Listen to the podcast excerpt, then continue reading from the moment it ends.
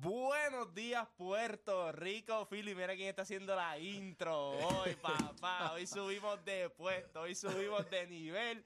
Hoy estamos, hoy mandamos en el programa. Ahí llegó. Dani. O Dani, llegaste tarde. Hoy mando en el programa yo. Hoy yo empecé el programa, hoy mando yo. Llegaste tarde. No le prendan el micrófono a Dani, no, pero qué bueno que están aquí, muchachos. Ahí Play está teniendo un poquito de problema con su mic. No lo van a escuchar por un momento. Yo creo que hay varias gente en Puerto Rico muy feliz por eso en estos momentos.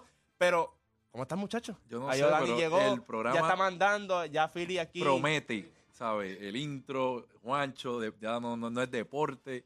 Obviamente, eh, Odani en sus tardanzas. Play no se escucha todavía, pero el programa promete. Tú como gerente general, ahora que estamos, que está entrando Dani, llegando tarde, ¿cómo, cómo tú te sientas con un jugador y le dices, papá, aquí hay una... una, una- Hay códigos, Sí, hay hay. códigos de, de- de disciplina. Necesito hablar contigo aparte para no, para no tirarte al medio ante todo el grupo. Vamos a hablar en la oficina y tenemos que hablar de ciertas cosas. Las tardanzas hay que bregarlas. ¿sabes? Hay que, hay que está- asumir Ya, responsabilidades. ya me están tirando al medio. ¿Me entiendes? No, pero Pensé que era parte de la cosa. Acuérdate, no nos están, nos están escuchando, pero esa es de la manera que yo te llevaría. No, lo que pasa es que hay excepciones, ¿entiendes? O sea, Denny Rodman. Lo dejaban pariciar y todo eso y, y llegaba a las Pero Rodman ¿no? es un champion. Ay, ¿qué estás diciendo? Que yo soy un campeón. Todavía no eres un campeón. Todavía. Pero, pero la- la- pero mírate esto. cuando, tú, cuando tú hablas de las tardanzas y todo, yo, yo siempre he dicho que en la escuela eh, hay, hay estudiantes que no son buenos. Y ya está, eso no tiene nada malo. Pero, Correcto. pero es que, que la manera más fácil de tú pasar es tú llegar. Me escuchan, me escuchan, me escuchan. ahora sí, ahora sí, ahora sí, ahora sí. Llegó. Sí, pero yo creo ¿Me que... escuchan? Sí. Pues es allá, es allá, no es acá. El problema no soy yo, Ea, coño. ea. Chico, pero si es que, o sea, tenemos que hacer pruebas antes, tenemos que hacer pruebas. No puede pasar esto. Estoy endiablado ahora mismo. Primero, no encontraba las llaves para salir de mi maldita casa. Que esos son otros 20 pesos, pero eso fue yo que las escondí. Lo dije, no, lo no, dije. Promete, el jueves promete. A ver, este jueves promete. Pero nada, gente. Mira, nosotros vamos a estar hablando de varios temas bien interesantes. Buenos días, tengan todos. ¿Cómo están? ¿Todo bien? Todo Sí, bien, todo sí, bien, ¿Están sí. bien? Están bien. No, tranquilo. Me alegro, me alegro que estén bien, me alegro que estén bien, de eso se trata esto. Muchachos, nosotros vamos a hablar de varios temas en el día de hoy, en el que, pues, primero ustedes saben que la Serie del Caribe comienza hoy, para todas aquellas personas que quieran, ya usted sabe, eh, vaquear al equipo de Puerto Rico, pues arrancamos hoy Nicaragua, eh, un jueguito que es a las once y media de la mañana, así que si usted está pensando en meter unos chavitos a ese juego, pues mire, arranque para Bowlers y haga su apuesta temprano porque el equipo de Puerto Rico juega hoy a las once y media. Así que estar bien pendiente de eso. La pregunta que yo le hago a ustedes es, si hoy es más importante ganar la Serie del Caribe que antes. Ustedes saben que Puerto Rico tiene 16 Series del Caribe ganadas, 16 campeonatos. República Dominicana tiene 22. Pero el béisbol en ambas ligas se juega de una manera muy distinta a nivel de los talentos, a nivel de la presencia de figuras, o sea, es muy distinto lo que se hace en Puerto Rico eh, con la Liga Roberto Clemente versus República Dominicana, que sabemos que tiene el apoyo, muchos de los jugadores de grandes ligas de ellos van allá y juegan. Por ejemplo, Ronald Acuña estuvo jugando en Venezuela. Los equipos que van a ir a esta Serie del Caribe van bragao, o sea, van donde es. Puerto Rico va también con varios de sus major leaguers, o sea, van, van un par de jugadores de grandes ligas, va su dirigente Yadier Molina, que es de los criollos de Caguas, pero la pregunta que yo le hago es, si hoy es más importante ganar esta serie del Caribe que antes. Venimos hablando de eso también. Filiberto, Odanis, Juancho, hay un hype detrás de la competencia de tres puntos entre eh, Lonescu y Stephen Curry. Del 1 al 10, ¿dónde está para ustedes? Antes de que ustedes digan lo que quieran, a mí me gusta cero. Cero. ¿Tiene que ser del 1 al 10? Pues a mí me gusta 1. Lo dejo ahí Uno. porque quiero escuchar 1. Qué copión eres. Y te voy a explicar Qué por qué. Yo estaba hablando con Dani de eso Pero, ayer. Play, uno es nivel, el, el, Uno. El Don Contest. Yo creo que esto, yo creo que esto es, fíjate, pero, pero es que por razones distintas. y yo te garantizo a ti que no hay nadie en ese estudio que vaya a dar las razones que yo les voy a dar por la cual esto a mí no me gusta. Nos va a convencer. Pero me gusta cero. No, no me interesa convencer a nadie ya. En el- después, a los 43 años, a ti no te interesa convencer, a ti te interesa estar satisfecho con lo que tú piensas. Bueno. Si usted no se convence, usted es el que tiene que andar con ese cerebro tecato por la calle y No son a los hombros No a la gente, eh, pero a i- nosotros inútiles sí. de usted. A la gente no, pero a nosotros. No, es que no lo, no, porque no, porque el tiempo a ustedes los va a hacer entender cosas que hoy no van a entender. Ah, pero en bueno. el tiempo es que lo van a hay- veces que dices que tengo el cerebro en el fundillo, o pienso que me quieres convencer. No, no, no, a veces no. Siempre lo tiene. Si le apasiona Lo que eso. pasa es que a veces le echas un poquito de fibris y no apesta. Sí, pero tú la cuando- mayoría de las cuando veces tú te topas, garete. Cuando tú te topas con alguien que, eh, pues, que no estás muy de acuerdo, pues, tú, tú sabes, fanático, lo, ah, está bien, sí, lo que tú digas, pero conmigo te da unas perretas. ¿Y por qué? No Bueno, sé. porque tú me, porque tú me importas. Por eso te Tú me digo que importas. a Sí, eso es nosotros importante cuando- sí. cuando- O sea, quiero que aclares eso, que a nosotros sí te importa, pero los demás, pues, pues, olvídate. Ah, bueno, claro. Pero a ustedes no me interesa convencerlos porque ustedes van a llegar. Ya sea hoy, mañana, en un año, pero ustedes van a llegar. Pero nada. Y adicional a eso, oye, LeBron James está a 253 puntos de los 40 mil. Pero también está a 200 y pico de asistencias de llegar a las 11 mil. Cuando ustedes analizan ambos aspectos, ¿cuál realmente les impresiona más? Claro está, el único atleta en llegar a los 40 mil puntos sería él. No hay nadie más en la historia en 40 mil puntos. En las 11 mil asistencias está Jason Kidd, está eh, eh, Chris Paul, y en las 12 mil, pues está la bestia eh, John Stockton. Pero considerando en que para ambas gestas le quedan 200 y pico, ¿qué aspecto del juego de LeBron James? Rumbo a los 40 mil, rumbo a las 11 mil, a ti te impresiona más. Todo eso y mucho más en las dos horas más entretenidas de su día. Escuche esto. Son las más entretenidas. No hay otras dos. Hay programas de cinco horas, pero de dos horas, estas son las dos más entretenidas. Así que usted no cambie de emisora porque la garata de la mega comienza ahora. Son 106.90. Todo eso. Ni modo. Vamos abajo. Eso es Garata Mode 24-7. Lunes a viernes de 10 a 12 del mediodía por el app La Música y por el 106.995.1 de la Mega. Mega. Si ya lo viste en Instagram, tienes tres chats de WhatsApp hablando de lo mismo y las opiniones andan corriendo por ahí sin sentido, prepárate. Arrancamos la garata con lo que está en boca de todos. Bueno, arrancamos para acá la Garata de la Mega 106.995.1. Usted está escuchando la Garata de la Mega y arrancamos con lo que está en Boquetos y para los fanáticos, para los fanáticos de lo que es Fórmula, esta noticia los debe de haber sorprendido, aunque debido a lo que sabíamos ya que estaba pasando dentro de Mercedes o básicamente los resultados y lo agresivo que se había comentado que iba a estar Ferrari, ¿cuánto les sorprende, muchachos, el hecho de que Lewis Hamilton haga este cambio rumbo a Ferrari? Yo creo que durante toda su carrera siempre han habido rumores de él haciendo, el cambio para Ferrari, pero creo que como siempre Mercedes se mantiene un equipo produciendo victorias y ganando el constructor, pues él, él se quedaba en Mercedes, pero Hamilton no ganó una carrera desde cuando, desde el 2021. O sea, y, yo creo que esto es viendo el mejor corredor de esta era para el mejor equipo de, de- todos los tiempos. Eso es fitting, es como LeBron para los Lakers.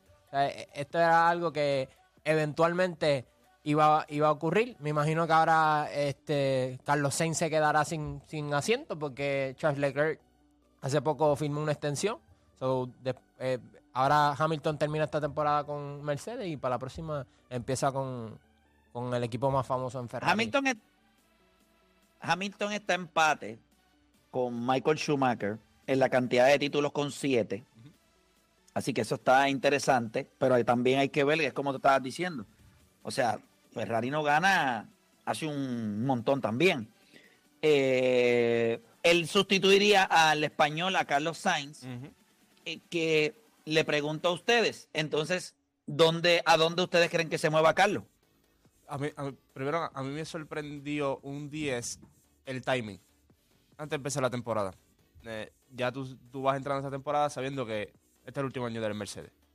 Y yo creo que pues, yo no estoy, yo no creo que a Toto Wolff le haya gustado eso. Y tú vas a entrar esta temporada con que ya tú vas para Ferrari. Va- Van a haber muchas conversaciones innecesarias durante la temporada sobre ¿verdad? Lo, que va a terminar haciendo Hamilton o lo que va a tener que hacer Mercedes para sustituir a Hamilton. Yo creo que Carlos Sainz va a tener la oportunidad, ya sea en Red Bull, ya sea en, en McLaren, dependiendo de lo que pase también allá, ya sea en Aston Martin, también dependiendo de lo que pase. Yo creo que va a tener la oportunidad más en Aston Martin y Red Bull, dependiendo de lo que pase. Pero de que va a tener asiento en el 2025, él va a tener asiento. Y específicamente si, le- si tiene una buena temporada este año nuevamente con Ferrari. Pero esto se sabía. A la que firmaron a Leclerc y no lo firmaron y no anunciaron a Sainz, ya se sabía que, que estaban planeando algo. A lo mejor no Hamilton, porque ya esto 2014 pasó más o ¿Quién menos. es, el- quién, es, ¿Quién es el A? Eh, yo creo que Porque eh, Leclerc entonces pasaría ahora a, a ser es, detrás de es- Hamilton. Es, es un, es un problema grande lo que va a tener Ferrari ahora. Porque tú puedes decir que Hamilton es el A, pero Leclerc todo este tiempo sabe que es el, que El futuro. es el futuro. So, esto- técnicamente esto es como, como cuando estuvo Nico y, y Hamilton. O sea, es lo mismo. Van a, a dejarlos correr a los dos. Y pues el que gane, el que gane, el que cualifique primero, ese ma- ma- mayormente esa va a ser la estrategia para él, o el que cualifique más, cer- más cerca, ¿verdad? O, eh, yo lo que sigo pensando con Pero Ferrari que- ahora yo siento que no hay espacio para eso. Porque en aquel momento ellos eran los dos mejores corredores. So, ahora el, el margen de error eh, está finito. Ah, no, claro, por eso te digo que es el, el que cuali- cualifique, el que tenga la mejor Pero Leclerc ha sido errático también. No, claro, y vuelvo O y te no digo, es como que Leclerc ha sido. yo creo que el, el- el equipo completo de Ferrari ha sido errático. Por eso yo digo que, aunque esté Hamilton, si el director de carrera no hace el trabajo, este equipo no va a ganar. Esa es la realidad. La gente puede decir lo que quiera de Toto Wolf, lo que quiera. Pero el, tú ves el plan siempre que hay. Siempre hay un plan. En Ferrari nunca hay un plan. En Ferrari ni un pit stop saben hacer. O sea, no, eh, Sí, siempre hay plan. Con el Toto siempre hay plan. Pero yo creo que yo creo que es bueno para la fórmula. Yo creo que es para la fórmula que él está ahora en Ferrari por lo, por lo que significa, por todo. Sí, se tiró una línea ahí que no El, tenía. el que, el que- el que acaba de sintonizar y no sabe lo que estamos hablando, Dios, pero ¿qué es esto? Programa No, rated estamos R. hablando. Explica. No, estamos hablando, obviamente, cuando hablamos de Mercedes, eh, el estratega, el cerebro detrás es Toto.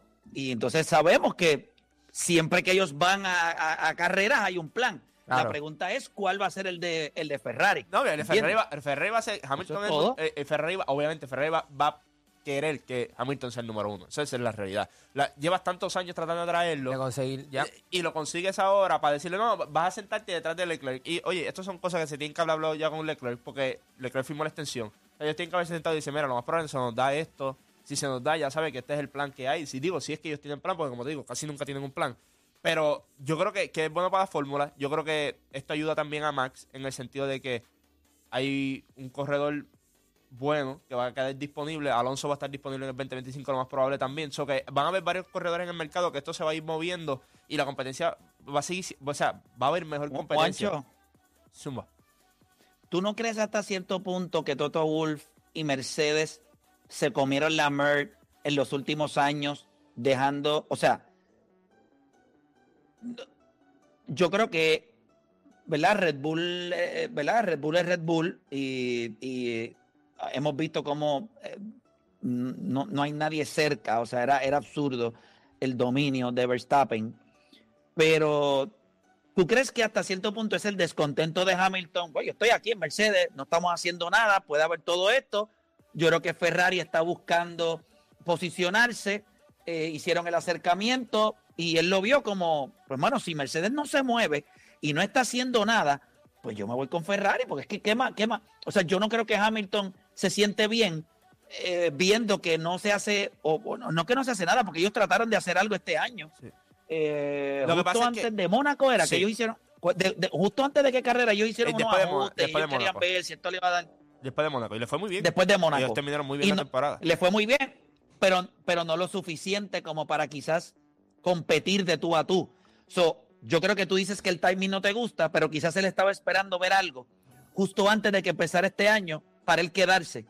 Y el, que, y el hecho de que ellos le digan nuevamente que él va a estar peleándose el segundo o el tercer lugar en la temporada, le dice a él, pues entonces no quiero. Ah, no, no, porque claro. quizás pa- la pa- ambición de Ferrari es mayor. para él, para él, el timing para él es perfecto. Yo, lo- yo lo decía más del- de la parte de Toto, porque yo no creo que sea culpa de Toto Wolff, es más de... Y no es ni siquiera culpa, estos son ciclos. O sea, porque Christian Horner, que es el de Red Bull, ganó con Vettel y después tuvo que chuparse todo ese tiempo Hamilton ganando con Mercedes y Toto Wolff.